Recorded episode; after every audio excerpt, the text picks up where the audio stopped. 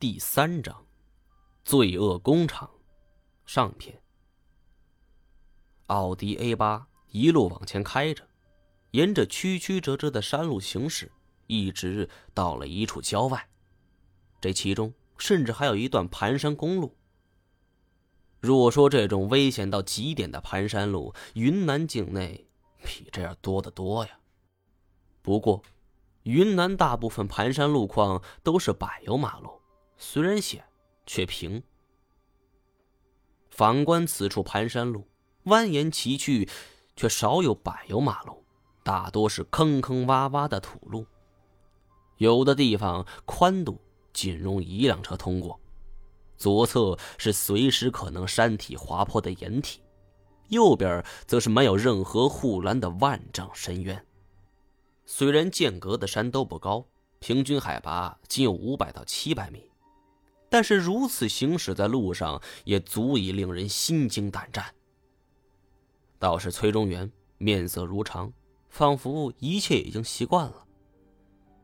这时，作为司机的年轻人问道：“崔总，我们是去厂子里还是家里？”“去厂子里吧，有干爷、表弟这样的高手在，请他指导一下，难得的机会。”“是。”“崔先生，什么厂子？”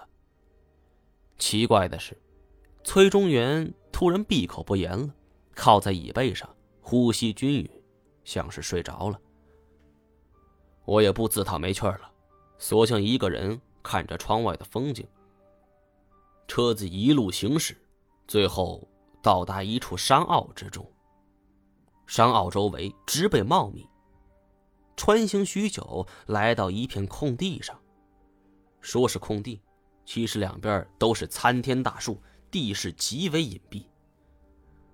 我心中明了，这地方如此不起眼，即便是用无人机进行空中侦察，都未必能够发现植被覆盖下的建筑物，十有八九是一些违法行为了。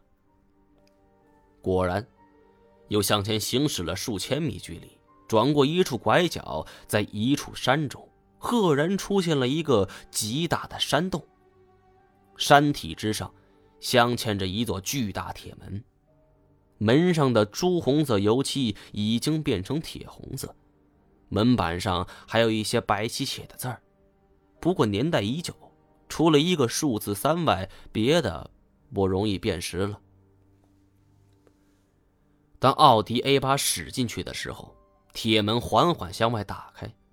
奥迪车畅通无阻的开了进去，里面道路平坦，光线全都靠着灯光维持，与白昼无异。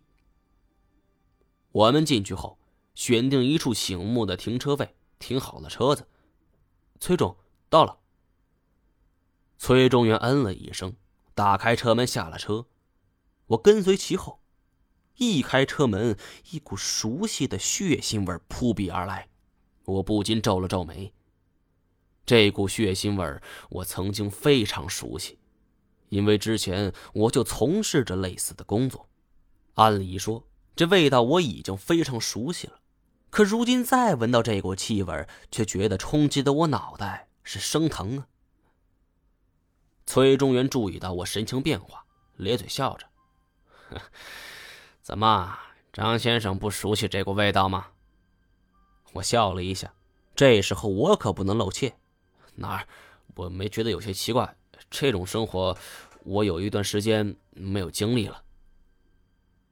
崔中原沈笑了一下，没有追问，反而亲自带路，领着我是往前走。我们又走了上千米的距离，面前出现第二道门。这道门是连同一面水泥墙一起沿着山洞地势而建。崔中原走上前去，摁响了铁门旁一个对话机，开门。对话机那头也没有应声，乖乖的打开了门。这一扇铁门一打开，那股刺鼻的血腥味更浓了，我差点就呕吐出来了。不得不承认，我现在的确变了。以往这股味道是最令我兴奋的，因为它对我而言是金钱和财富的象征。每当我闻到这股味儿的时候，意味着我又有了一笔不小的收入。而现在，我正凝思着，崔中原已经在催我了。张先生，走啊！我强作镇定，笑了一下，跟着他往前走去。这里就是工厂的正中心了，分为上下两层。第二层是用铁走廊和铁栏杆建成的，这周围有几十间大大小小的房间。我们开门进去后，正位于第二层的中间位置。四下望去，一层的正中间还有几个人忙着处理动物的皮毛，满地的血污。远处还传来了动物悲惨的嘶鸣，从声音判断。有几声是属于亚洲野马的，我心中一凛。亚洲野马又称为普氏野马，曾经广泛分布于白俄罗斯、中国、德国、哈萨克斯坦、立陶宛、波兰等等等等。不过，随着人类的肆意捕杀以及生态环境的日益恶化，野生的亚洲野马种群已经灭绝。只不过近几年。中国等诸多国家从欧洲引进了野马种群，实行野外放养，这才逐渐使得亚洲大陆重新有了野马种群的身影。好了，以上就是第三章的全部内容了，感谢您的收听。